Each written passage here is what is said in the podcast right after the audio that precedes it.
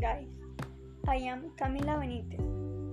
What Rebecca did is very good because we have realized that today the mainstreaming of women is becoming more notorious, and no matter how much women raise their voices, they will not be fully heard or respected at all because that is already part of madness.